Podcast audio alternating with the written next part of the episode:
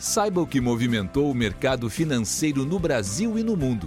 Você está ouvindo o Análise do Dia, um podcast original do Cicred. Olá pessoal, muito obrigado por estarem nos acompanhando em mais um podcast do Cicred. Uh, aqui quem fala é Gustavo Fernandes, da equipe de análise econômica, e hoje, nesta quarta-feira, 8 de novembro de 2023, nós vamos falar sobre os principais fatores que movimentaram o mercado financeiro aqui no Brasil e no mundo. O grande destaque do dia de hoje foi o movimento visto no petróleo, tá, que fechou uh, pela primeira vez desde julho abaixo dos 80 dólares o barril, tá, pegando ali o caso do petróleo do tipo Brent para janeiro uh, aos 79 dólares e 54 centavos, o caso do petróleo WTI aos 75 dólares e 33 centavos, os dois ali com uma queda de 2,5% aí no dia, por conta de uma perspectiva de menor demanda no futuro, né? já que a gente uh, tem sinais de que a zona do euro pode entrar numa recessão, também tem visto alguns dados mais fracos lá nos Estados Unidos e, sobretudo, uh, o menor dinamismo da China, de acordo com os últimos dados que a gente tem observado. Isso tudo con contrasta com o, a escalada que a gente viu no preço do petróleo depois do início ali do conflito do Oriente Médio entre Israel e Hamas. Mas, pelo que a gente tem acompanhado e pelo que o, o mercado também tem visto, uh, conflito ele, ele caminha para ter um, um, desenvolvimento regional, tá? de forma que outros países uh, que são uh, fortemente uh, de produtores de petróleo não devem se envolver. Então, esse risco geopolítico, por hora, fica reduzido e as perspectivas de demanda são mais baixas, portanto, o preço cai. Um menor preço aí de commodities energéticas né, é uma coisa que ajuda a reduzir as pressões inflacionárias Tá? E a gente também tem a perspectiva do lado do Federal Reserve, Banco Central Americano, de que uma nova alta de juros é menos provável, tá? portanto a gente deve ter essa, as taxas das Fed Funds, o equivalente à taxa Selic lá nos Estados Unidos, aí entre 5,25 e 5,50 por algum tempo, mas sem uma nova elevação. E aí essa expectativa então de juros uh, um pouco mais baixos uh, acabaram ajudando a aliviar as treasuries, né, os rendimentos, os rendimentos das treasuries, né, dos títulos lá do Tesouro Americano.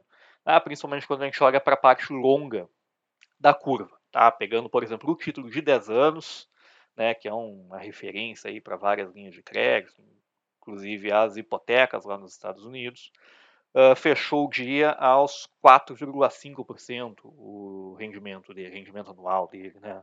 Uh, isso aí contrasta aí com, com os quase 5% que chegou ali no meio, meio mês de outubro, com meio ponto percentual abaixo.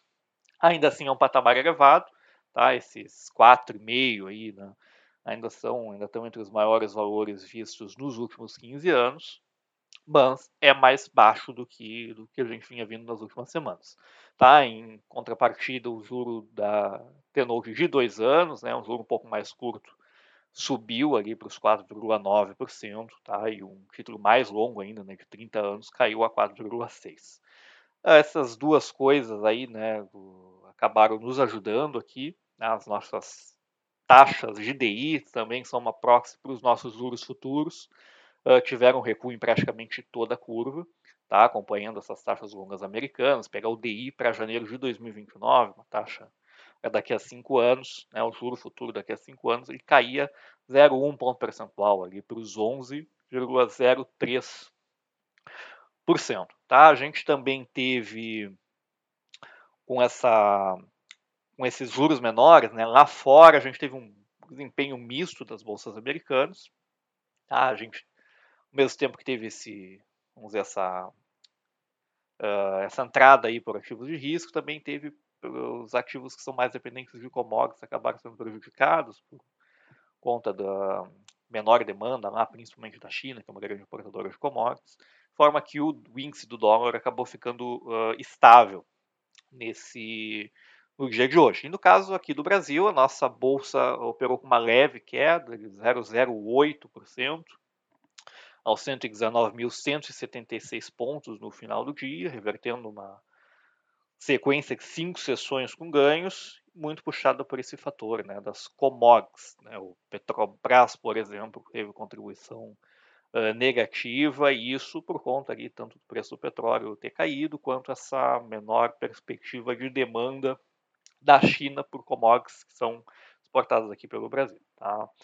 Uh, a gente também teve muitas, muitas coisas no noticiário relacionado à política fiscal, né, o setor público consolidado, o resultado dele foi divulgado hoje, né, referente a setembro, um déficit de 18 bi, tá, o pior desempenho para o mês de setembro desde a pandemia. Né, o dado ele teve uma certa divergência com o resultado divulgado pelo, pela Secretaria do Tesouro na semana passada, por conta de uma da forma de contabilizar os recursos lá do PIS e do PASEP, uh, que não tinham sacados e que o governo conseguiu o direito de usá-los para compor as receitas desse ano. Né? O, o Tesouro considerou como na receita primária, o Banco Central não considerou. Também a gente tem noticiários sobre a possível mudança da meta de resultado primário para o ano que vem. A gente teve notícias de que a Casa Civil uh, tem como, como objetivo, né, possivelmente colocar um limite de 0,5%, uh, por cento, né, de 0,5% de déficit para o ano que vem.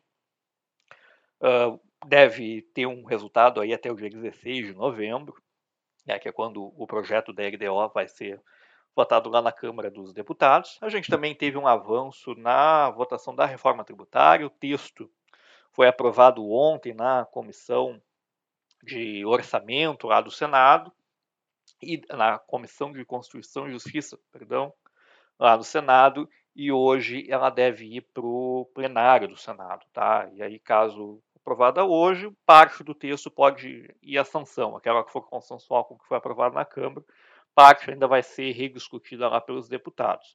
É, ainda que, ela, que o texto tenha sofrido várias alterações aí da, da votação que teve na Câmara para agora, a perspectiva, a, com inclusão de mais uh, exceções né, no texto, perspectiva que ele ainda deve ser positivo uh, para a economia brasileira, deve ajudar a simplificar o nosso sistema tributário e deve contribuir para elevar o, o crescimento potencial da, da nossa economia. Tá? A gente também teve dado das vendas do varejo divulgado hoje, né, uma, veio acima do esperado né, no, no mês de setembro. No trimestre, o varejo, propriamente dito, teve um ganho de 0,8%.